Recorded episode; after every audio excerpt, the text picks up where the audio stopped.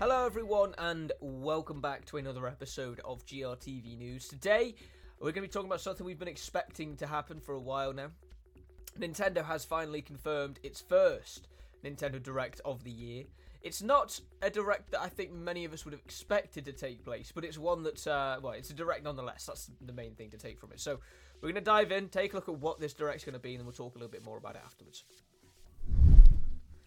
Nintendo Direct confirmed for Wednesday. Don't expect news about the new uh, about the Super Nintendo Switch 2, uh, but games like Hi-Fi Rush and more as it's a partner showcase.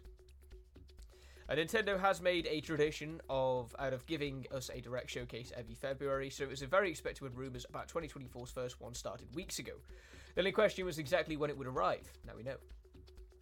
The Japanese consoles uh, maker confirms the Nintendo Direct Partner Showcase will start at 2 pm GMT, 3 pm CET on the 21st of February. We're only told the 25 minute show will focus on third party games coming to Nintendo Switch this first half of 2024, but it might be worth remembering that the rumours claim the show was delayed because of Xbox's announcements last Thursday. Could this mean we'll see Hi Fi Rush or Pentiment? Find out on Wednesday. Which games do you hope to see and learn more about?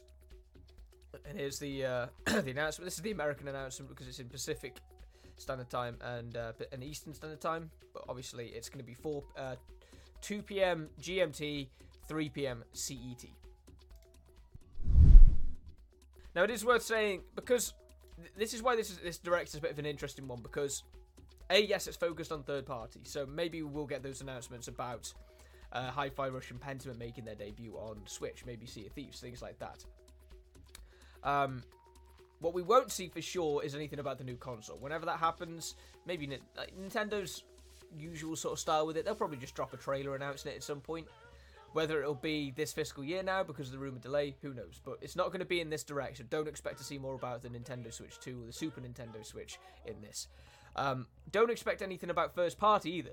So, you know, despite the fact that uh, Princess Peach Showtime comes out midway through March, don't expect to see a trailer of it here because this is going to be focused on partners and third party titles. So don't expect anything about the games that are supposedly coming out in the summer as well, like the Luigi's Mansion 2 remaster, which is also called Dark Moon. I can never remember the name of the game, but uh, don't expect to see that either because I won't be there. Um, and likewise as well, this isn't actually a live show, right? Yes, you can. Yes, it's going to be dropping at 2 p.m. GMT, 3 p.m. CET tomorrow.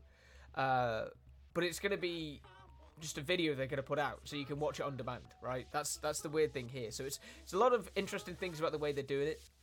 Um, essentially, I don't think we're going to be expecting as many significant announcements, if you unless you regard the the cross-platform Xbox titles that we're assuming are going to make their debut at some point, uh, as as like a significant announcement. But to me, Pentiment or Hi-Fi Rush coming to Switch isn't as big announcement as say like you know Hollow Knight, Silksong getting a release date.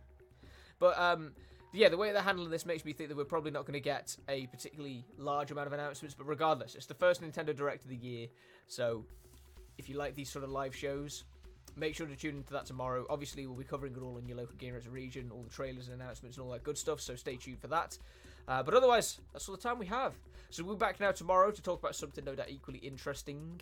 Uh, won't be regarding this direct because it won't have happened by the time we record this next GRTV news, but uh, no doubt it'll be something exciting all the same. So be sure to join us for that tomorrow. Until then, though, I hope you enjoy the rest of your Tuesday, and we'll see you all on the other side. Take care, everyone.